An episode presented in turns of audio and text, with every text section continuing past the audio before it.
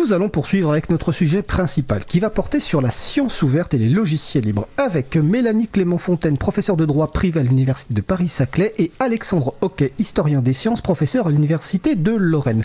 Bonjour Mélanie. Bonjour. Bonjour Alexandre. Bonjour. Alors première question toute simple, hein, euh, bah, qui êtes-vous? Euh, On va commencer par euh, Alexandre. Vas-y. D'accord. Ben, je suis historien des sciences, donc, et mon sujet, c'est l'utilisation de logiciels en sciences, en particulier dans le domaine de la modélisation. Et mon étude de cas préférée, c'est ce qu'on appelle la modélisation de molécules entre les années 70 et aujourd'hui. Et c'est une histoire qui accompagne le logiciel depuis quasiment ses débuts. D'accord. Mélanie? Eh bien, je suis enseignante-chercheuse, donc euh, chercheuse donc directement concernée par l'open science et la science ouverte. Et puis, mes thèmes de recherche concernent ces domaines puisque euh, je travaille depuis des années sur les logiciels libres. Et euh, dans le prolongement, eh bien, je participe au plan national pour la science ouverte et je suis membre du groupe Logiciels libres et ouverts. On a déjà eu le plaisir de t'avoir dans l'émission pour parler de licence libre pour les logiciels mais comme j'ai mal préparé cette partie, je ne me souviens pas du numéro, mais je sais que sur le salon web, on va me le signaler et je pourrais vous le signaler. Alors donc, euh, le sujet principal, donc science ouverte et logiciel libre. On va pas aborder toute la science ouverte, on vous prévient tout de suite pour les personnes qui écoutent, parce que c'est très très large.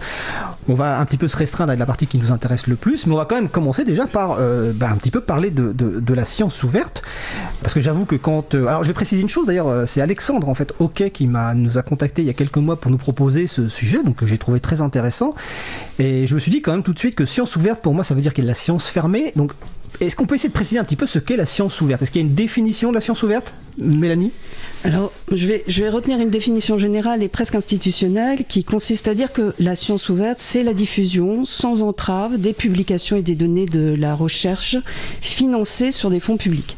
Alors, l'objectif est à la fois économique et euh, démocratique. Il s'agit de permettre à toutes et à tous l'accès au savoir à des fins euh, de formation, de recherche, d'innovation. Et la science ouverte doit également favoriser la transparence de la recherche et euh, donc euh, est un levier pour l'intégrité scientifique. Mais alors quelque part, j'aurais envie de dire, c'est, c'est la science doit fonctionner comme ça. Donc, alors qu'en fait, c'est pas vraiment le cas. Alexandre ok alors, pour, pour faire une petite historicisation oui. de, du, du, concept, c'est donc il y a une version institutionnelle, mais il y a aussi des initiatives qui datent de, de plusieurs années, voire plusieurs décennies, qui viennent de la base dans certaines situations, dans certaines communautés. Par exemple, il y, a un, il y avait un mécontentement, il y a toujours un mécontentement envers l'industrie de l'édition scientifique et euh, les profits qu'elle réalise.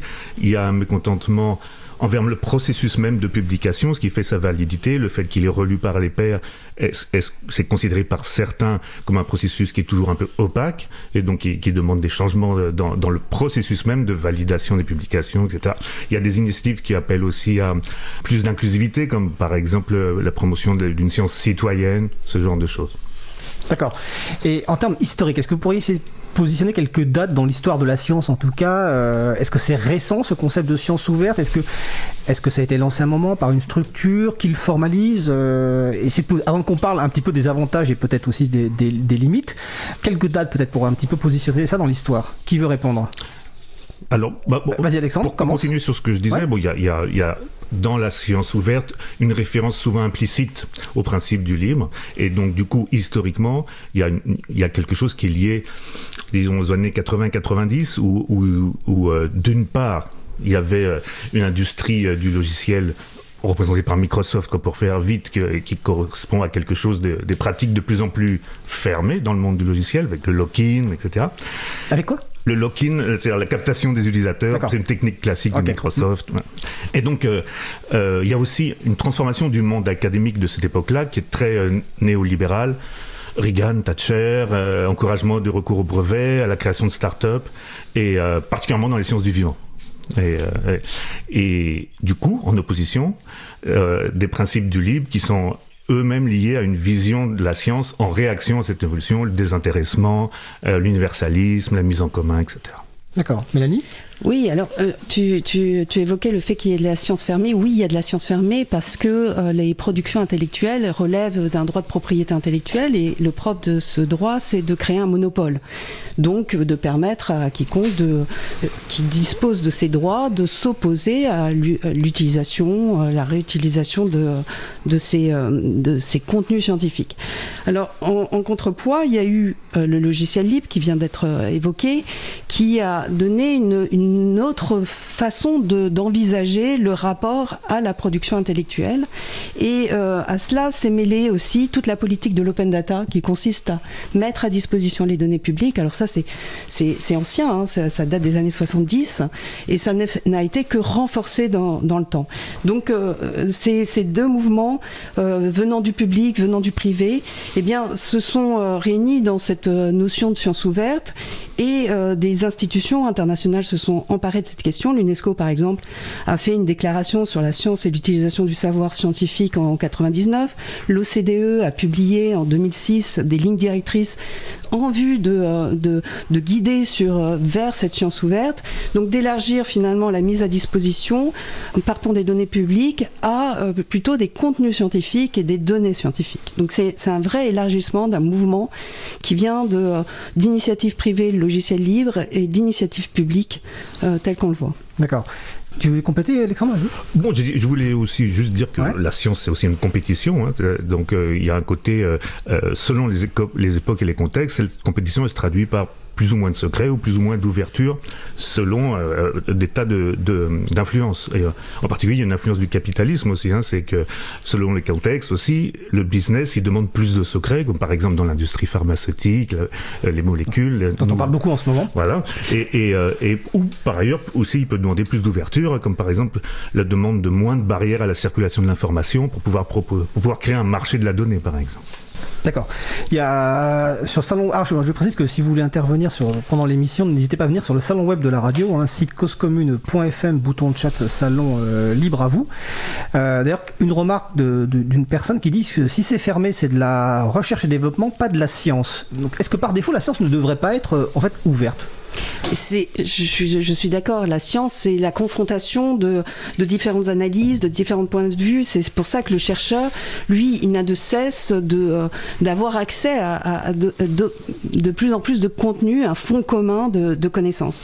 Donc, euh, il, y a, un paradoxe à, poser des euh, des, entraves à l'accès à ce savoir. Mais il se trouve que il, y a aussi des contraintes économiques, c'est-à-dire que diffuser des contenus, ça a un coût. Donc euh, et puis il y a un savoir-faire. Et moi, par exemple, en tant que chercheuse, je suis euh, capable de faire du contenu scientifique, mais alors euh, éditer un ouvrage, que ça soit en ligne sous papier, j'en ai pas les moyens, j'en ai pas les compétences. Donc on a forcément accès, on a forcément recours à des fonds et quand ils sont privés, eh bien, en contrepartie, évidemment, on va nous demander une exclusivité sur notre production scientifique. D'accord. Par ailleurs, il y a toujours une tension entre ce que la science devrait être et, ce que la science est en pratique. La science, c'est aussi une industrie. Hein, donc, euh, donc la question du, de, du secret et de l'ouverture, elle se pose aussi des fois en termes industriels, dans les instruments scientifiques, par exemple.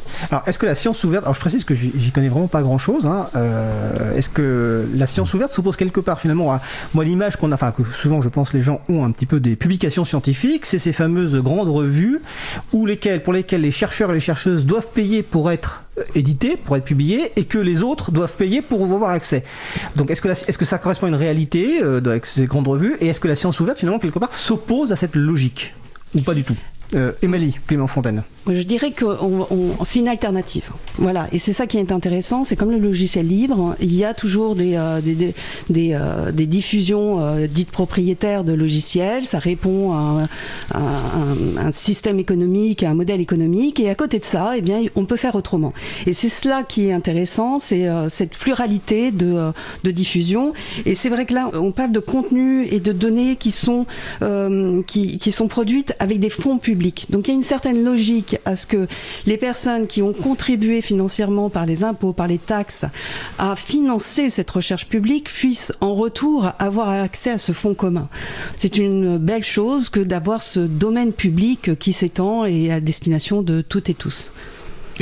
Moi, je dirais aussi que les, textes scientifiques, comme les pratiques scientifiques en général, ils dépendent eux-mêmes de beaucoup de, de, Ils sont pas les mêmes d'une communauté à l'autre, comme par exemple, la façon de publier n'est pas la même.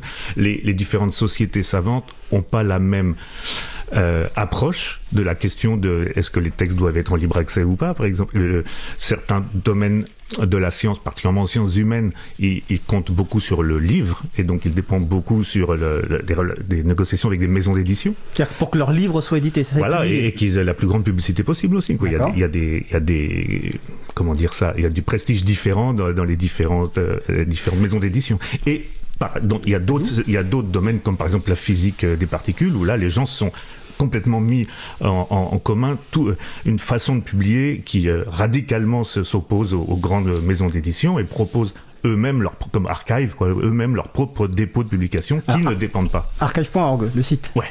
Euh, je vais relayer la question que je vois là sur le, sur le salon web mais juste avant ta, ta, ta remarque me fait venir une question par rapport à, à ces publications ce, ce, cette importance.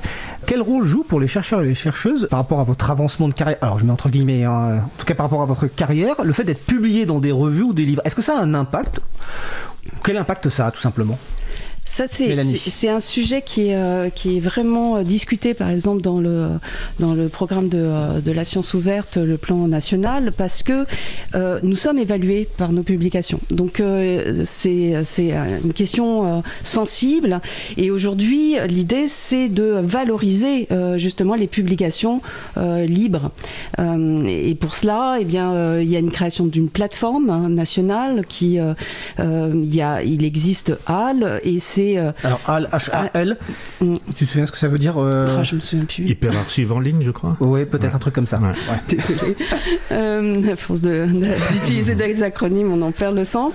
Euh, donc, c'est c'est c'est un véritable enjeu pour les effectivement pour les scientifiques. Un autre enjeu, c'est l'usage de la langue, parce que diffuser, c'est une chose, être compris ah. par le reste du monde, c'en est une autre. Donc là aussi, il y a un vrai, véritable effort à, à mener, un accompagnement accompagnement à, faire. Euh, il ne suffit pas de déclarer que ça va être ouvert, ça va être accessible à tous pour que ça fonctionne. Donc euh, c'est euh, c'est un engagement, c'est un accompagnement, c'est des moyens qui doivent être mis en œuvre. Alors par, par rapport à ça, je te laisse réagir Alexandre. Ma compréhension de, de, la publication par des revues scientifiques, c'est qu'il y a une revue, il y a une, il y a une obligation, en tout cas un engagement de valider le, le contenu par le relecture par les pairs, etc. Si j'avais bien compris, vous me corrigerez. Et donc ma question est, dans le cadre de la science ouverte, est-ce que ça fonctionne de la même façon? Ou est-ce que simplement n'importe quel scientifique peut publier sur une archive, comme on vient de dire, dire voilà mes recherches, euh, est-ce qu'il y a une sorte de validation ou de revue par les pairs? Alexandre. Alors, il y a une remise en cause de, de, de ce principe parce que effectivement, d'une part, par, exemple dans en archive, euh, c'est ce qu'on appelle un préprint, quelque chose qui dans la pandémie s'est répandu dans, dans, le, dans, le, monde alors qu'avant c'était un objet assez obscur, c'est-à-dire quelque chose qu'on met en ligne pour, pour pouvoir être lu avant même qu'il soit publié. Voilà, avant même qu'il soit même validé par validé, ouais, ouais. Et bon, voilà, ça, ça, il y a à la fois une question de rapidité, être parce que être le premier, c'est quelque chose qui qui compte énormément en science, mais il y a aussi une, une question de, de diffusion de, faire savoir, de médiatisation. Et par ailleurs, il y a une forme aussi radicale de relecture qui consiste à dire je, je mets mon texte ouvert à la communauté et par exemple, ça peut exister qu'il soit commentable et que donc n'importe qui, comme dans, comme dans Wikipédia par exemple, mmh. n'importe qui peut, peut à ce moment-là commenter. Et ce qui est on laissera Mélanie réagir sur voilà ce qui est une version radicale d'être ouvert mais pas une version qui du coup qui peut être en tension avec qu'est-ce que c'est que être accepté par ses pairs euh, et pas qui sont les pairs exactement etc ok alors Mélanie Clément Fontaine tu as réagi sur l'analogie avec Wikipédia oui parce que là je crois qu'il n'y a pas un modèle c'est-à-dire qu'on n'est pas dans ce modèle Wikipédia où euh, il y a quand même des, des, règles éditoriales qui sont assez fortes hein, et euh, on ne peut pas tracer un seul modèle de, de diffusion de d'ouvrages en, en, sciences ouvertes. Je crois qu'il euh, il, va falloir s'adapter aux, différents cas. Euh, certains papiers doivent, il est bon qu'ils soient relus, qu'il y ait des pairs qui attestent de la valeur scientifique. D'autres, il est bon qu'il soit diffusé vite. donc, à, chaque à chaque cas son modèle. ce qui va se poser, alors ça, c'est une question, hein, l'évaluation, la traçabilité aussi, la source, ça c'est important. Aujourd'hui, on parle beaucoup de désinformation. Donc, il s'agit ici aussi avec la science ouverte de, de, renforcer la qualité des contenus aussi que l'on trouve en ligne. Il une vraie bataille culturelle, de diversité culturelle et de qualité qui est, qui est derrière euh, cette, ce, mouvement de science ouverte. Et donc euh, tout cela eh bien, euh, va sans doute être accompagné aussi de conditions de, d'accès, de, diffusion. Et ça, ça pourrait prendre la forme de, de licences comme on les connaît dans les, licences, dans les logiciels libres. D'accord. Je relaye une petite question sur le salon web avant de poursuivre.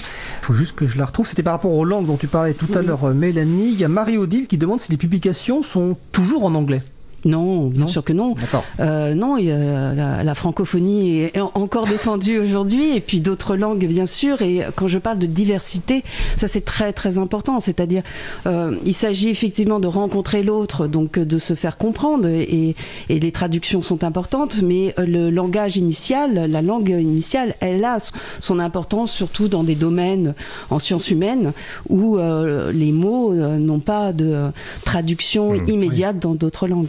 Oui, en, en, sciences humaines. Mais donc la situation, elle est très très différente dans d'autres communautés. Hein. Il, y a des, il, y a des, communautés où ce n'est même pas envisageable de publier en autre chose qu'en anglais. Ça ne servirait à rien d'un point de vue de la logique de, de, de, combien compte une publication. Quoi. D'accord. Ouais. Alors, j'ai une question. On a, on a parlé de la science ouverte, donc de l'accès aux, publications, mais euh, les recherches scientifiques s'appuient aussi euh, sur des données, sur des méthodes. Est-ce que la science ouverte, ça veut dire que toutes les données sont toujours également accessibles de manière à pouvoir bah, vérifier ce qu'affirme la personne qui a publié, voire euh, reproduire? Est-ce qu'il n'y a pas des limites, par exemple, par exemple, on parle de sciences humaines au niveau de la vie privée, peut-être, je ne sais pas, sur des échanges personnels qui pourraient, voilà. Sur la question, qu'est-ce que dans la science ouverte, qu'est-ce qui est ouvert en fait? C'est c'est la publication, c'est les données, les logiciels, on en parle après. Est-ce que c'est les méthodes de la recherche aussi Qui veut commencer ou qui veut répondre? Bah, Alexandre, vas-y. Dans la, définition que Mélanie a donnée tout à l'heure, il, y, avait accès et, données, hein, si je me souviens bien, qui sont les deux, grands piliers. Je parle de piliers parce que je sais que Roberto Di Cosmo, quand il parle du, logiciel, il parle du troisième pilier. On va y revenir, j'imagine. Et donc, le, effectivement, accès, c'est les textes et données, bah, c'est les données. Et l'idée que pour pouvoir avoir confiance dans, dans une expérience qui a eu lieu, dans, dans, qui, a, qui, a, été publiée. le texte d'une publication suffit pas pour, par exemple, pour, pour essayer de refaire la même chose. Donc, euh, l'idée des données, ce qui est contestable d'un point de vue euh, de la philosophie des sciences, parce que, mais l'idée de, des données ouvertes et fournies, c'est que euh, on peut les on peut les réutiliser, d'où l'utilisation de, de licences Creative Commons, c'est la question, c'est la réutilisation. Et donc, le problème, cette fois, du point de vue de l'historien, du philosophe des sciences, c'est mhm. que les données d'une expérience, elles sont situées elles-mêmes, c'est-à-dire qu'elles dépendent largement de comment l'expérience a été faite, de de quelle valeur, de quelle, de quelle théorie la personne a mis dedans, et les données qu'il récupère, une fois qu'on les transpose dans un autre contexte, essayer de refaire la même expérience, par exemple, elle, supporte mal le voyage en fait. C'est-à-dire qu'il y a quelque chose, c'est pas du tout naturel qu'une donnée puisse être reprise sans, sans, sans, que ça transforme quelque chose à sa valeur scientifique, à sa valeur épistémique. D'accord. Mélanie? Euh, la science ouverte, tout dépendra de ce qu'on en fera. Et donc, euh, si on veut que ça soit aussi un moyen de transparence de la recherche, et notamment avec des, euh, des thèmes comme la bioéthique ou l'intelligence artificielle qui vont avoir une incidence très importante dans nos sociétés, eh bien, il faut effectivement une transparence des sources. de, mais en principe, la recherche, c'est ça, c'est aussi donner ses sources. Donc, tout dépendra de la politique qu'on défend de la science ouverte. Ensuite, ça peut constituer des freins si l'on veut, mais c'est surtout des garde-fous. Il y a des, euh, des, questions telles que euh, la protection des données euh, personnelles, des données sensibles, la confidentialité, la sécurité. Il y a des intérêts commerciaux légitimes qui pourraient faire réduire, en tout cas freiner certaines mises à disposition. Eh bien, c'est ce, cet équilibre, il est à trouver et on parle d'un principe aussi ouvert que possible et aussi fermé que nécessaire. Hmm. Voilà l'équilibre qu'on va chercher. D'accord. Alors, quels sont en fait les, avantages de la science ouverte et l'intérêt à la fois pour les scientifiques, mais pour le public? Première question, déjà, en vous en tant que scientifique, quel avantage vous voyez à la, science ouverte? Et après, je vous poserai évidemment la question sur les freins ou et les éventuelles limites. Déjà, pour vous en tant que scientifique je, l'ai dit plus tôt, c'est le dynamisme euh, intellectuel. C'est évidemment accéder à des connaissances pour, pour euh, continuer sa, recherche. C'est l'innovation. Euh, certains parlent d'innovation, moi j'aime pas tellement ce terme, mais il existe. C'est aussi un enjeu démocratique, c'est-à-dire l'accès à tout à chacun au savoir, la transparence, l'éthique. Donc ce sont là tous les enjeux qui font qu'on s'engage dans ce, ce mouvement de la science ouverte. Alexandre Oui, pour compléter, c'est à peu près la même chose, hein, mais pour compléter, il y a aussi l'espoir de ne plus dépendre d'une énorme industrie euh, qui est très peu populaire dans, le monde de la science, mais qui est intrinsèquement liée au monde de la science, qui est celle de l'édition scientifique, et à, laquelle on reproche beaucoup de choses. Les scientifiques reprochent beaucoup de choses. Et bon, mais pour des raisons historiques, ils y sont quand même pas complètement liés. D'accord. Alors, je poursuis ma question, après les avantages et intérêts. Euh, est-ce qu'il y a des limites ou est-ce qu'il y a des, ou des freins euh, pour la science ouverte? Freins qui peuvent être institutionnels ou autres, hein, je ne sais pas, ou limites. Est-ce que vous en voyez? Il n'y en a peut-être pas. Hein. La question est ouverte. Ah bah moi, j'en vois plein. oui, j'en ai évoqué quelques, euh, quelques-uns avec euh, justement des données qui, euh, que l'on ne va pas divulguer pour des raisons ah, diverses. Est-ce qu'il y a des freins institutionnels ou autres Alexandre, ok, vu que visiblement tu en vois plein. Si il y a des un ou deux principaux. Moi, je dirais, si, je devais le citer, le, il y en a, je pense qu'il y en a plein. Hum. si je devais citer un, je pense qu'il y a un frein industriel. La science, c'est qui, qui, qui, dans plein de domaines, pas tous, hein, pas les mathématiques par exemple, le, qui dépend d'une industrie scientifique, hein, qui est bon, celle des instruments par exemple. Et donc, par exemple, je sais pas moi, un spectroscope de euh, résonance magnétique nucléaire, c'est quelque chose qui, c'est un instrument scientifique très courant, mais qui a aussi un énorme investissement. Ça coûte des, je dire, des centaines de milliers, voire des millions d'euros. Et c'est quelque chose qui repose sur des compagnies qui vendent ces instruments et pour qui la confiance de l'instrument est absolument pas basée sur le fait que l'instrument est transparent. Il l'est pas du tout. Et, il, y a même des secrets industriels, et etc.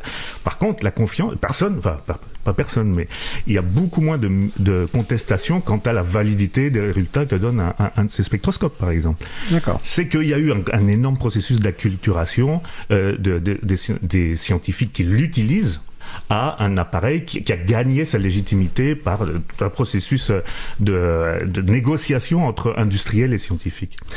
Et en l'occurrence, là, la confiance, elle n'est pas du tout sur le fait qu'il est transparent, il ne l'est pas. D'accord. Mélanie, tu voulais compléter? Oui, bah, ça, rejoint la, question du financement. Euh, là, euh, la science ouverte vise les publications et les données euh, de la recherche financées par des fonds publics. Donc à partir du moment où on dépend de fonds privés, on n'est plus dans le cadre de la mm. science ouverte. Ça va être la, la, fracture et il y a beaucoup de projets qui ont un double financement. Donc là, il va y avoir des tensions nécessairement entre deux mouvements, celui de la réservation, du secret, de la propriété et celui de l'ouverture, la diffusion. D'accord. Est-ce qu'on a des chiffres ou en tout cas des, tendances sur l'évolution des publications en sens ouverte, que ce soit dans le monde ou en France, euh, sur ces dernières années? Alors, vous en retrouverez sur le site. J'ai vu qu'il y avait des liens qui avaient. Oui, alors tous, les, tous les, liens qu'on citera, on va pas vous les répéter. Vous irez sur libreavou.org et vous aurez la liste de tous les liens. Voilà, sur le plan national de la science ouverte, qui, euh, qui montre qu'il y a une évolution. Il y a véritablement beaucoup plus de publications en science ouverte. Et l'objectif, voilà. Et l'objectif, c'est d'atteindre 100% d'ici 2030. Voilà, c'est le, le, grand, le projet. L'objectif en France ou dans le monde? En France. Ah, en Là, on parle du, euh, du, euh, plan national de la science ouverte. Donc 100% par contre sur les, sur les recherches financées sur fonds publics. Exactement. D'accord. Hmm. Tu voulais compléter, Alexandre? Non, c'est ça, c'est ça, c'est ça. D'accord. Alors je vois qu'il y a beaucoup de questions sur le salon web, en fait, sur, la partie logicielle. Donc euh, je vous préviens, on va l'aborder. D'ailleurs, on va bientôt faire une pause musicale euh, et on abordera la partie euh, logicielle juste après. Sur cette partie introductive à la science ouverte, est-ce que vous souhaitez rajouter quelque chose avant qu'on fasse la pause musicale? On peut y revenir dans le cours de l'émission, mais le, temps avance. Ou est-ce que vous pensez qu'il y a quelque chose qu'on a, n'a pas encore, dont on n'a pas encore parlé? On reviendra évidemment sur le plan dont on a parlé dans la deuxième partie de l'émission. Là, moi, sur cette introduction. Moi, je suis pressé de passer à la partie logicielle. Je sais bien, je sais bien. Il est à fond, il est dans les starting blocks. Mélanie. Euh, non, bah, on, on, voit bien qu'il y, y, a eu euh, une conjonction de circonstances qui euh, euh sont favorables, euh, qui a, qui, a, été favorable à, à l'émergence de la science ouverte et, mmh. et, et, et le, le, le, lien qu'il y a avec les logiciels libres, ce qu'on développera sans doute dans la deuxième partie. Ben, on va aborder ça effectivement dans la deuxième partie. Donc en attendant, nous allons faire une courte pause musicale. Si je me souviens bien, on va aller du côté du Brésil. Nous allons écouter Ben Vido par Madame Rose, C'est la vie. On se retrouve dans 2 minutes 30. Belle journée à l'écoute de Cause Commune, la voix des possibles. Cause Commune 93.1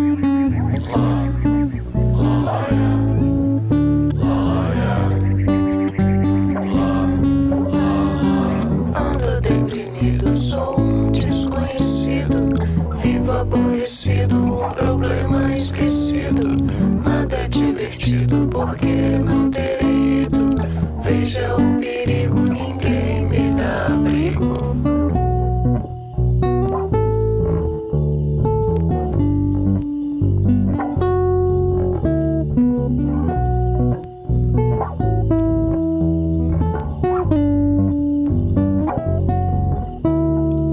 Não sou mais bem-vindo, mas permaneço vivo. Pra agora que eu não ligo. Não sou mais bem-vindo, mas permaneço vivo. Pra onde estou indo agora que eu não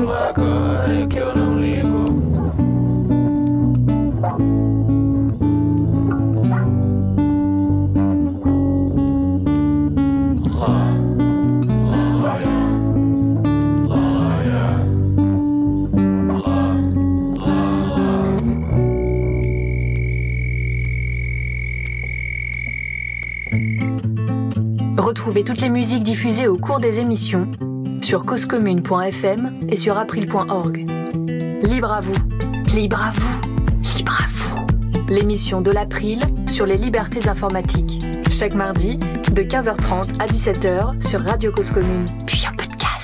Nous venons d'écouter Ben Vido par Madame Rose, c'est euh, disponible sous licence libre Creative Commons Attribution. Donc nous allons poursuivre notre discussion sur la science ouverte et les logiciels libres, donc avec Mélanie Clément Fontaine, qui est professeure de droit privé à l'Université de Paris-Saclay, et Alexandre Roquet, qui est historien des sciences, professeur à l'Université de Lorraine. Donc juste avant la pause musicale, on parlait de sciences ouvertes en général, mais notre émission est, consacrée principalement aux libertés informatiques et notamment au logiciel libre. Donc on va un petit peu maintenant aborder la question du logiciel, même si on reviendra sur le, sur le plan pour la science ouverte dont on a parlé tout à l'heure, hein, on y reviendra. Avant de relayer les questions que j'ai vues sur le salon web passé, je vous rappelle causecommune.fm, bouton de chat, salon libre à vous. Euh, Alexandre, ok. Moi, en préparant l'émission, je me suis dit, mais quels sont les logiciels utilisés, alors libre ou pas, peu importe pour l'instant, dans le monde de la science? Et je me suis dit, mais j'en ai aucune idée. Alors, c'est quoi les logiciels dans le monde de la science? Alors, euh, euh, puisque vous me posez la question, donc les logiciels auxquels on pense en premier, hein, quand on pense logiciels en sciences, sont les logiciels créés par les informaticiens. Donc dans, le- dans le domaine de l'informatique, la computer science, ils sont souvent La l'objet... science informatique. La science informatique. Et le- ils sont souvent l'objet lui-même de, de la recherche. C'est-à-dire que le, produire un logiciel fait partie du, du produit de, de recherche qu'a l'informaticien. Mais ça représente qu'une toute petite partie des logiciels utilisés en sciences. Par exemple, si vous êtes modélisateur du climat ou, épidémiologiste, euh, vous développez des modèles et vous créez des logiciels qui vont les transformer en calcul sur l'ordinateur. Mais le code lui-même, ce que vous avez créé, n'est pas l'objet lui-même de la recherche. Ce qui fait une énorme différence. Et euh, ensuite, il y a tous les instruments scientifiques dont on vient de parler, ils contiennent en eux des logiciels. hein. Évidemment, traitement du signal, traitement de la donnée, c'est des choses qui sont euh, dans tous les instruments. Il n'y a, plus aucun instrument scientifique qui n'a pas, euh, pas une partie logicielle importante en lui et propriétaire. Et donc, ça, c'est une, énorme partie invisibilisée des logiciels. Et ensuite, il y a, euh, impossible de faire une liste, hein, mais il y a plein d'usages possibles. Et il y a aussi énormément de logiciels utilisés qui sont pas eux-mêmes scientifiques. Photoshop, c'est largement utilisé dans le traitement d'images en sciences. Ah oui. et, et- et avec, euh, avec tous les problèmes que vous pouvez imaginer, hein, il pourrait utiliser GIMP, il, pourrait, il, y a- il existe des logiciels libres Mhm. de traitement d'images, ImageJ, je crois, euh, euh, en, créés par des scientifiques dont c'est le boulot de montrer des images, en, en- par- particulièrement en, bi- en biologie moléculaire. Les gels d'électrophorèse, c'est des photos qu'on- qui sont les preuves. Et euh, il y a Excel qui est euh, largement utilisé par des, pour des utilisations qui n'ont même pas grand-chose à voir avec un tableur, comme, par exemple lister des grandes listes de, de données pour qu'on met en, en supplémentaire immatériel, matériel supplémentaire euh, dans les dans les publications, justement pour pouvoir ouvrir les archives. C'est sous format euh, souvent XLSX et euh, largement un, format très peu ouvert. Et euh, il y a pas tellement de raison d'utiliser un tableur euh, plutôt que de faire une, une, un, un fichier texte tabulé. Quoi. Et, Ouais. et pourtant, c'est une pratique qui est vraiment très très répandue. D'accord. Mais c'est une pratique qui est liée en fait à, à- à la pratique euh, personnelle des Alors- scientifiques ou est-ce que c'est euh, une obligation entre guillemets euh, par rapport à leur euh, institution? C'est pas une obligation du tout, c'est leur culture qui veut ça. C'est-à-dire qu'on peut considérer que c'est pas vraiment de la science d'utiliser Excel pour faire des listes de, de, de- de tableaux, mais n'empêche que ça a des conséquences épistémiques, c'est-à-dire ça a des conséquences sur comment la, la science marche en pratique. Et, et, et ces pratiques-là sont largement dépendantes de la culture des gens, donc de ce à quoi ils sont habitués d'utiliser comme outil. Et Excel et Word en font partie. D'accord. Tu disais que c'était principalement développé par des informaticiens et des informaticiennes, mais est-ce que les, les chercheurs et les chercheuses développent parce que bon, c'est des gens qui, euh, avec Oui. des langages, peuvent développer elles-mêmes en fait euh, Oh oui. des logiciels À- à- Ouais. par rapport à un besoin spécifique de leur recherche. Je suppose en fait qu'il y a plein de logiciels qui existent qui sont qui correspondent à une seule recherche. Est-ce Bah, que c'est ça ou pas y a, Parce que ça existe il y a des, il y a des euh, milliards de, de scripts Python, de, de GitHub et plein de, de, de codes. euh, Alors euh, GitHub, c'est une plateforme que- sur laquelle on peut héberger des logiciels libres, elle-même n'étant pas libre. Voilà, euh, oui, mais bon. Mais, euh, mais parce qu'effectivement, il existe des phases d'utilisation, d'un- comment dire ça, d'informatique pas amateur, mais dont, dont ce n'est pas le cœur du métier, et de, pour pouvoir résoudre des problèmes ponctuels. Par des scripts Python, il y en a, il y en a des centaines, des milliers. Mélanie, tu veux intervenir? Vas-y. Oui, alors il y a, deux, euh, on le voit, il y a deux niveaux. Il y a, le chercheur lambda qui n'est pas informaticien et qui utilise des outils. Et ce qui est intéressant, c'est de voir que dans les établissements publics tels que les universités, il y a eu quand même euh, tout un discours pour inciter les chercheurs à utiliser des logiciels libres et donc euh, un peu lâcher Word, Excel et, et Co. Euh, donc ça, c'est- c'est c'est une chose et, et c'est aussi inciter les étudiants, futurs chercheurs, à utiliser donc logiciels libres. Et puis la deuxième chose, c'est euh, que l'on constate qu'il y a une, production, euh, au moins en France, de logiciels libres importante. Là, on a ouvert un, prix du logiciel libre. Il y a eu quand même 129 euh, candidatures de- d'excellente qualité. Et donc, ce prix, il a, il a pour objectif de mettre justement en lumière ces projets et identifier ces projets d'excellence qui pourraient servir de modèle aussi pour les autres. Et donc, a été euh, notamment les qualités de pertinence scientifique et technique. Ça, c'est un premier prix. Aussi, euh, la synergie communautaire autour du projet. Ça, c'est un second prix. La documentation qui paraît important. Et puis, il y a le prix suprême qui euh, réunit toutes ces qualités. C'est le quatrième prix ou le premier prix, si on veut. Il y- a aussi des. Des- juste préciser que Pardon. l'annonce des résultats sera dans quelques jours. Alors peut-être que quand le podcast sera disponible, les, les résultats seront, seront disponibles. Mais en tout cas, on les mettra évidemment en référence sur euh, libreavou.org. Et c'est le prix de la science ouverte du logiciel libre de la recherche. Euh, il y a quatre catégories, donc on mettra évidemment euh, les références. Alexandre? Oui, je voulais juste dire aussi qu'il y, a Euh, des y a tensions institutionnelles, parfois à l'intérieur même de l'université, parce qu'il y, a y une vraie volonté pol- politique, par exemple, de, il y a des chargés de mission de, de la science ouverte dans les universités, dont le, qui, euh, comment dire, qui encouragent effectivement à adopter le libre, disons. Mais d'un autre côté, il y a des, il y a d'autres structures dans l'université, comme euh, les, les offices juridiques, par exemple, qui ont au contraire une attitude qui parfois est, est à l'opposé du libre, qui, qui, euh, qui tu, tu- tu recommande de voudrais dire que les, les- les- experts en, en droit d'auteur veulent euh, plutôt restreindre la diffusion? Ça, se- ça se passe dans, les, dans le cas de photographie, par exemple. ouais. Photographie, mais ensuite. Mélanie est sûrement plus, plus Ouais, je- qualifiée que moi pour euh, avoir un meilleur panorama que moi de ces questions. Mais il y a des tensions à l'intérieur même des, institutions aussi. Alors, avant de parler de cet aspect-là, on va, on, va en parler, je l'oublie pas, notamment sur l'aspect licence. Je vais quand même relayer une question euh, euh, qui était sur le salon web donc tout à l'heure et euh, par rapport donc aux recherches qui, sont, qui, utilisent des logiciels. On sait que les logiciels, bah, souvent ils ont des bugs. Hein. Donc il peut y avoir, il doit y avoir forcément des résultats de recherche scientifique qui sont faux, non pas par rapport aux données, mais par rapport au logiciel qui est buggé. est-ce que ça arrive souvent? Est-ce qu'on a souvent l'impression, cette impression-là après vérification? Et quelque part, est-ce que D'abord, je vais poser cette question. Est-ce que, est que, ça arrive souvent Ça arrive tout le temps. Tout le temps oui, D'accord. Oui, oui. Disons que c'est euh, la question du, du logiciel et, et, de, la, de la science ouverte, c'est aussi une question d'avoir confiance dans les calculs et c'est aussi une question. Donc c'est pour ça que la science ouverte, on l'associe euh, vraiment très souvent à la notion de, euh, de transparence, donc à la notion de reproductibilité des résultats et ce genre de choses. Et donc ces questions-là, en particulier que les, les logiciels dans les années 2020 et 2010 aussi, c'est de plus en plus la, leur complexité, c'est qu'ils font appel à, à d'autres logiciels. Il y a ouais. des interdépendances de librairie, ça c'est quelque chose de, que les auditeurs connaissent parfaitement très bien. Et en science, ça existe aussi. C'est très difficile de, même si vous avez publié votre logiciel dix ans avant pour être ouvert, bah, c'est très très difficile de refaire le calcul pour des, pour tas de questions de, de, de d'interdépendance de, de, librairie qui ont évolué entre temps par exemple. Donc ça suppose qu'il faut archiver aussi avec les données le logiciel tel qu'il a été utilisé au moment du calcul. Voilà, oui. Pas également. Et j'imagine c'est un des euh, avantages que préconise le Roberto Di Cosmo et le software héritage, par exemple. Peut-être Mélanie est plus, plus que moi là-dessus, mais, il y a la question de pouvoir reproduire des vieux le, le, logiciels. Alors, juste préciser donc Software Heritage, c'est un projet euh, de plusieurs structures, dont notamment l'INRIA. Si je me souviens bien, Roberto Di Cosmo était chercheur là-bas. L'idée, c'est de faire une archive mondiale de logiciels, pas forcément logiciels libres. On a invité Roberto Di Cosmo dans Libre à vous. Donc, vous allez sur libreavou.org et vous cherchez le moteur de recherche Roberto Di Cosmo et vous trouverez. Sinon, on mettra le numéro de l'émission ici. Oui, tu voulais compléter ou c'est Non, non, non c'est effectivement quelqu'un qui est aussi un acteur bien connu dans le monde du livre. Oui, tout à fait. Oui, oui tout à fait. Et... On peut ajouter que c'est un des, euh, des défis du, euh, du, groupe de logiciels libres euh, de, du plan national de la recherche qui va devenir un, un collège.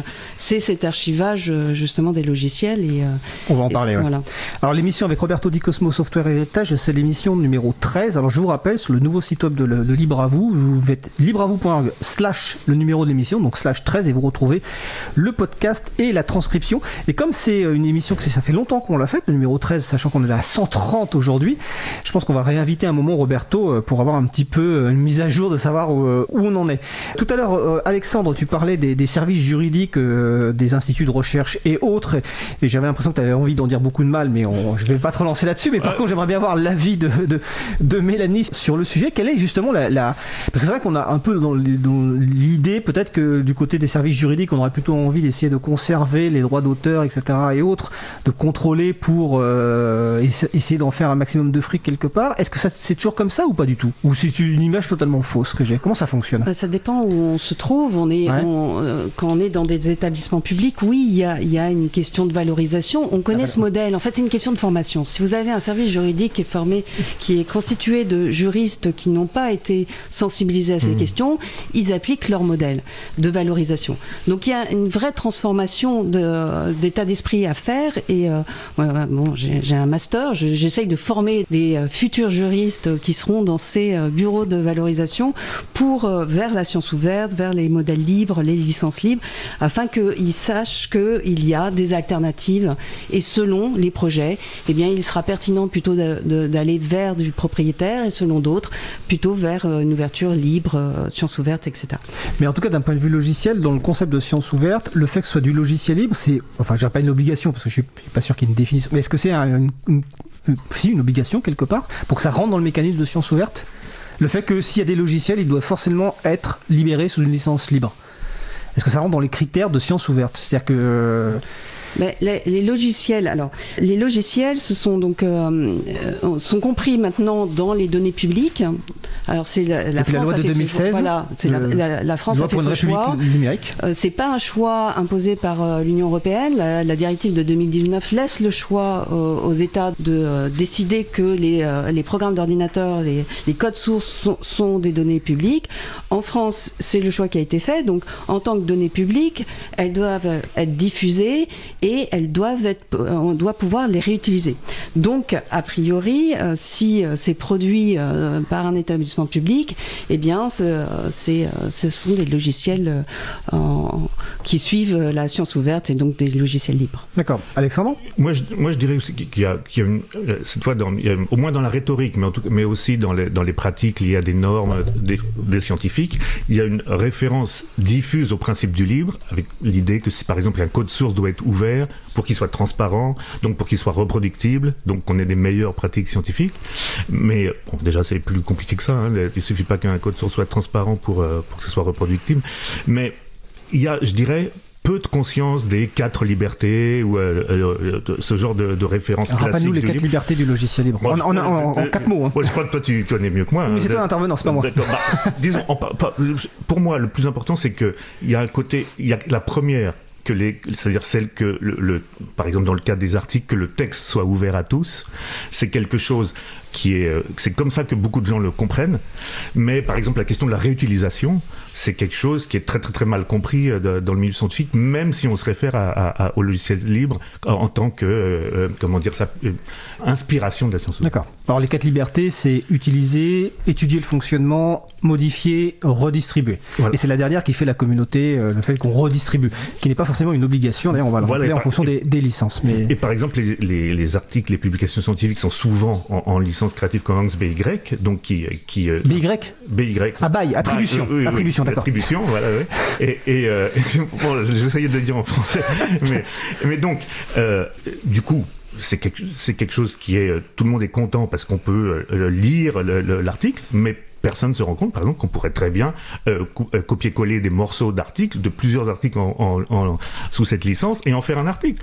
Et que, et que ça paraît délirant même, euh, mais c'est quelque chose qui est en tension avec des normes, par exemple, de qu'est-ce que c'est que le plagiat.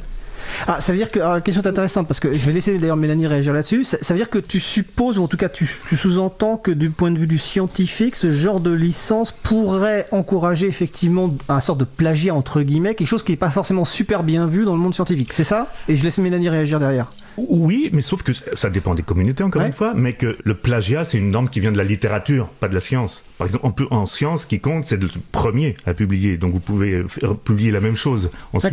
Vous êtes le deuxième, donc euh, ça compte pas. Mélanie Euh, oui, en fait, je, je crois que là, il faut euh, faire attention. C'est-à-dire que la science ouverte, c'est faci- euh, rendre facile euh, l'accès, l'interopérabilité, et la réutilisation. Mais réutilisation, ça ne veut pas dire que on va puiser et puis on va en faire, on va faire ça à sa sauce. Sur l'écrit, on n'est pas dans le logiciel. C'est-à-dire que y a même même les logiciels, il y a cette question d'attribution, c'est-à-dire citer sa source, citer ce qu'on emprunte pour attribuer à la bonne personne euh, l'extrait. Et donc euh, euh, dans l'écrit, mais on va retrouver la même chose, c'est-à-dire que si on récupère une phrase, un paragraphe, eh bien il y a des guillemets, c'est une convention. On cite sa source, on, dit qui a écrit cela avant, et on peut très bien intégrer effectivement ces extraits dans un autre développement. Alors, je vais juste préciser que quand, tu parlais tout, recommandé. que quand tu parlais tout à l'heure, Alexandre, de la, la licence Creative Commons attribution, le attribution veut exactement dire ce que veut dire Mélanie. Bien sûr. C'est qu'on cite. Après, il y a d'autres licences libres. Dans les musiques qu'on a diffusées aujourd'hui, certaines sont sous licence libre at- attribution. C'est d'ailleurs pour ça qu'on attribue, on parle de ça, Bien on sûr. met les liens, etc. Bien sûr. Alors, le temps passe super vite. Il nous reste encore un petit peu 10 minutes euh, et quelques, euh, mais vous rassurez-vous. On reviendra un petit peu sur le logiciel si on a besoin, mais je voudrais quand même qu'on avance pour être sûr qu'on aborde tous les points qu'on avait prévus, parce que notamment Mélanie a, a- a- a cité euh, deux choses, hein, ou plusieurs choses, mais notamment le plan de la science ouverte, donc 2021-2024, dont on se rappelle l'objectif, hein, 100% de sciences ouvertes pour les, les recherches publiées sur fonds publics. Et tu as parlé aussi, ou peut-être que tu n'as pas encore parlé, mais je vais le citer, le comité pour la science ouverte dont tu fais partie et dont l'un des co-présidents est d'ailleurs Roberto Di Cosmo. L'autre est François Pellegrini, qui est euh, chercheur à l'université de Bordeaux et membre du comité, du collège de la CNIL notamment. Alors, c'est quoi ce plan national de la science ouverte et c'est quoi ce comité pour la science ouverte? Quelles sont les relations? Mélanie Alors, ce, ce plan national pour la science ouverte, c'est euh, une démarche de la France de euh, s'inscrire euh, activement dans la science ouverte, donc de donner aussi sa vision de ce que devra être la science ouverte. Il faut savoir que la France est, est prise dans un mouvement européen. L'Union européenne est- s'est engagée dans son programme euh, promouvoir la science ouverte. C'est un mouvement mondial. Les autres États, il y a des accords multilatéraux en science ouverte. Et donc la France, elle, a voulu se positionner et donc pour cela a créé euh, ce plan national en 2018 pour euh, accompagner ce, mouvement. Et euh, là, on est à la deuxième phase, c'est le deuxième plan national euh, pour la science ouverte qui couvre la période 2021-2024 et qui vise à généraliser les pratiques de la science ouverte, à partager et ouvrir les données de la recherche. Et donc euh, euh, a été ajouté dans ce, programme la promotion des codes sources produits par la recherche. Donc initialement, euh, ce, comité national, il était composé de quatre, il est composé encore de quatre collèges. Un collège concernant les données de la recherche, un deuxième sur les compétences et la formation, un troisième sur les publications et enfin le collège européen et international. Et là, euh, le groupe de travail euh, auquel je participe, eh bien, va être transformé en un collège euh, intitulé Code source et logiciels, parce que on le voit finalement, les logiciels ont une place essentielle dans la, science ouverte en tant qu'outil et puis en tant que simplement objet de cette recherche. D'accord. Tu voulais réagir, Alexandre ou... Non, ça, ça me paraît une- excellente définition. D'accord. Et donc le prix dont on parlait tout à l'heure de la science ouverte, du logiciel et de la recherche, c'est ce comité qui est en charge de, de, de, va- enfin, de, de faire le choix Alors c'est ce groupe qui, Ce euh, groupe, ce ouais. groupe qui a, qui, a- qui a créé ce, ce prix, euh, ces prix parce qu'ils sont ils sont quatre. C'est une initiative qui va être reconduite tous les ans, qui va être suivie par le collège, avec cette idée vraiment de de mettre la lumière sur des beaux projets qui montrent le dynamisme de euh, qu'il y a dans, dans dans ce domaine et qui donne exemple aussi pour euh, d'autres projets. Et puis par ailleurs, euh, ces derniers jours, là, ces, euh, ces derniers mois, en janvier et février, a été, euh, ont été organisés des ateliers où on a invité en fait euh, euh, les personnes à nous dire les points sur lesquels il leur semble important de, travailler. Et donc c'est nous on a une feuille de route du collège du, code source et du logiciel libre. Et évidemment c'est ces informations qui vont être re- présentées le 3 février prochain dans le cadre des Journées européennes de la science ouverte. Eh bien toutes ces, ces données vont nous nous indiquer finalement que- quels sont les ateliers sur lesquels on va euh, plancher plus encore. D'accord. Alors ça donne l'occasion, mais on- n'a pas fini de, de préciser donc les journées européennes de la science ouverte, hein, euh, initialement devaient avoir lieu en présentiel complète euh, à Paris. Donc la plupart des intervenants et intervenantes seront à Paris, mais ce sera diffusé en, distanciel donc sur le site. euh, vous retrouverez les références sur libravou.org et notamment il y a des conférences le vendredi 4 et le samedi euh, 5 février. Alors beaucoup de choses peut-être en anglais. Je ne sais pas s'il y aura des interventions en français. Je, je, et Mélanie nous dit que oui. Et ça va couvrir beaucoup de sujets. Il y a une partie logicielle, il y a évidemment une grosse partie, je suppose, sur- autour effectivement de- autour des médicaments, des pandémies, etc. Donc euh, je pense qu'il y a Roberto Di Cosmo ou peut-être François Pellegrini qui doivent intervenir. Est-ce que toi, Mélanie, tu interviens? Euh, non, Non, c'est pas prévu. Donc en tout cas, n'hésitez pas. euh, c'est visible en ligne parce que je sais pas si les vidéos seront disponibles après. Je suppose. crois que c'est. je- ouais. je pense aussi qu'il y a une, tra- une traduction simultanée pour ce qui est en anglais. pour les Ah, il y a une traduction- Je, ah, je d'accord. crois. Ça Ah, a été comme ça les autres années, je crois. Ah, J'ai une question. Alors, euh, je pense que c'est pour toi, Mélanie. Attendez. Que- alors, c'est sur le salon web. hein, je vous rappelle donc euh, site causecommune.fm, bouton de chat, salon libre à vous. N'hésitez pas à venir. Il nous reste quelques minutes. Donc, c'est une question. Est-ce que je lis le texto la question. Est-ce que les délires marketing basés sur la science entre guillemets pendant la pandémie de Covid de Covid 19 a une influence sur le travail du comité pour la science ouverte? Alors je sais pas de quel délire marketing il s'agit. Euh, La propagande, apparemment. Alors, je sais pas exactement de laquelle il Oui. parle, mais Je ne sais pas Alors j'encourage donc euh, la personne Shinobi qui a, a précisé éventuellement c'est trop vaste. Voilà, c'est ça. En tout Ce qui est certain, c'est Ouais, que euh, tous les débats qu'on a sur la désinformation euh, motivent à encourager la science ouverte. Parce que par science ouverte, on entend quand même euh, la diffusion de travaux de qualité. Donc c'est pas parce que euh, c'est de libre accès et euh, on, encourage les, les chercheurs à, publier directement leur, recherche que cette recherche est de mauvaise qualité. C'est une recherche faite par des, des personnes qui passent du temps, qui, qui confrontent leur travail avec d'autres. Et donc ça, c'est, je pense que dans ce contexte-là, en tout cas, c'est euh, extrêmement important. Alors, il nous reste peu beaucoup de temps. Je vous rappelle qu'il y a la dernière question, mais Alexandre, je te laisse euh, Ouais, je voulais réagir. ju- juste dire que, que enfin, ce que me fait penser moi à la, la pandémie, c'est que Ouais. l'image de la science en deux ans, elle a radicalement changé. Dans quel point sens? Du point de vue du grand public, euh, au sens où par exemple de- des tas de gens, les médias par exemple, ont découvert ce que c'était qu'un préprint. Et, Mhm. et ses avantages, ses inconvénients. Et avant, c'était quelque chose, c'était un objet inconnu du grand public. Il y a aussi euh, quelque chose de, qui s'est radicalement passé au point de vue d'une ouverture de la science, qui est l'apparition de plateformes quelques années avant, mais elles sont vraiment développées là pendant la pandémie, de plateformes qui critiquent les articles scientifiques. C'est- comme Pupir, c'est une Pupir, P-U-B-P-E-E-R, c'est une plateforme qui, grosso modo, c'est un forum web où chaque fil de discussion est en fait un article identifié par son identifiant unique et les gens euh, commentent le, par exemple l'article de, le fameux article de Didier Raoult en mois de mars euh, 2000, euh, il va y a deux ans. Euh, je m'étais dit qu'on arrivait à faire une, une émission sur la science ouverte sans prononcer ce nom. Bah non. Vas-y, fais Bon, ce c'est- effectivement un épisode un- important Effectivement, parce que, tu as raison, ouais. parce que euh, du coup, il est, cet article a été critiqué de- par des de d'horizons différents, D'accord. statistiques, éthiques, etc. Euh, Pas simplement une communauté. Et d'autre part, le plus pire, c'est quelque chose qui a fait tomber des têtes. Euh, Par exemple, la manipulation d'images sous Photoshop, qui est donc une utilisation Ah oui. de, de- de logiciels classiques et euh, euh, comment dire qui peut aller de la simple embellissement jusqu'à une, une fraude manifeste. Le, le- c'est quelque chose. Des, des tas d'articles scientifiques sont tombés euh, parce que des gens ont, ont repéré des retouches d'images sur euh, parce que c'est c'est devenu faisable Oui. pour un amateur de, de voir ce genre de choses. Et donc, par exemple, au CNRS, des, des, grands- des- des têtes sont tombées. Donc, le, au CNRS, ils ont pas une bonne image au point de vue science ouverte de ce que représente cette plateforme. J'imagine. Voilà. C'est une forme radicale d'être ouvert, D'accord. qui est critiquable, hein, parce que comme euh, ça peut être, mais alors n'importe qui peut dire n'importe quoi, peut, peut être, comment dire, se venger de quelqu'un, par exemple, etc. Un peu comme dans Wikipédia aussi. D'accord.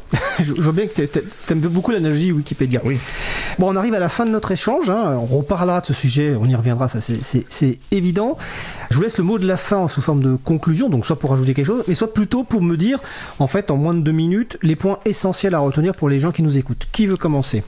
Alors, moi, je voudrais Mélanie, juste ajouter rajoute un une, point. une- une information. Il y a un appel à manifestation d'intérêt pour rejoindre le collège de code source et logiciel.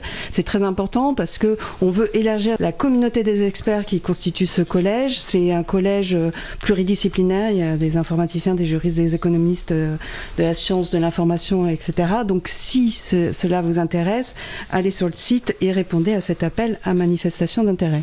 Je crois que ton voisin va sans doute montrer un intérêt, peut-être. Bon, Oui, bah, il n'y a pas d'historien, effectivement. alors, Alexandre Roquet, en moins de deux minutes, les points essentiels à retenir selon toi, et après on finira avec Mélanie. Ok, alors pour moi, le besoin de science ouverte, ça s'interprète comme un symptôme que quelque chose, ou plusieurs choses, ne vont pas bien dans les pratiques scientifiques. Une crise de confiance. Et euh, c'est quelque chose, si on se situe, c'est-à-dire que c'est pas les mêmes frustrations d'une communauté à l'autre. En médecine, il y a une pression énorme, par exemple, pour échapper aux soupçons euh, de collusion avec des interprivés. En physique des particules, il y a des conditions favorables pour un rejet unanime de la domination de la publication euh, par les gros éditeurs, etc. Et donc mon point, c'est qu'il n'y a pas de solution globale. Et euh, en ce qui concerne le logiciel, la communauté la plus visible, euh, celle de l'informatique, elle a ses propres frustrations, comme par exemple l'action de la reconnaissance de l'écriture logicielle, à la contribution d'un programme. Mais le logiciel existe partout en science, et la question des utilisateurs, elle est souvent oubliée au point d'en arriver à un déni. La, grande majorité des logiciels, ils seront jamais ouverts. Et on ne peut pas résoudre la question de la confiance sans tenir compte de, ça. Et voilà. Même les développeurs en informatique, c'est, qui appellent des librairies, par exemple, c'est en fait aussi des utilisateurs et, et qu'ils ont des problèmes d'utilisateurs en plus de leurs problèmes de développeurs. Ben, merci Alexandre Roquet. Mélanie Clément-Fontaine Je dirais que la science ouverte, c'est l'affaire de toutes et de tous. hein. C'est-à-dire que c'est une, opportunité incroyable de, partager euh, des connaissances. On a, on a parlé de la publication d'articles qui ont été critiqués. Il faut euh, penser aussi en, en tant que recherche, c'est-à-dire que quand on publie, ce sont des hypothèses qui sont mises à débat, mais à débat constructif. C'est-à-dire qu'on on va se répondre, on va euh, ensemble euh, une, une œuvre hum, qui évolutive, collective, et à l'image finalement des logiciels libres. Bah écoute, merci pour cette belle conclusion. Donc c'était euh, Mélanie Clément-Fontaine, professeure de droit privé à l'université de Paris-Saclay, Alexandre Hockey, historien des sciences, professeur à l'université de Lorraine. Je vous rappelle donc que ce week-end en ligne, il y a les journées européennes de la science ouverte. Nous mettrons sur le site libravou.org toutes les références qui ont été citées. Donc ne vous inquiétez pas, vous allez sur libravou.org, vous retrouverez tout. Je vous souhaite bah, écoutez, de belles fins de journée. Merci, merci. votre invitation.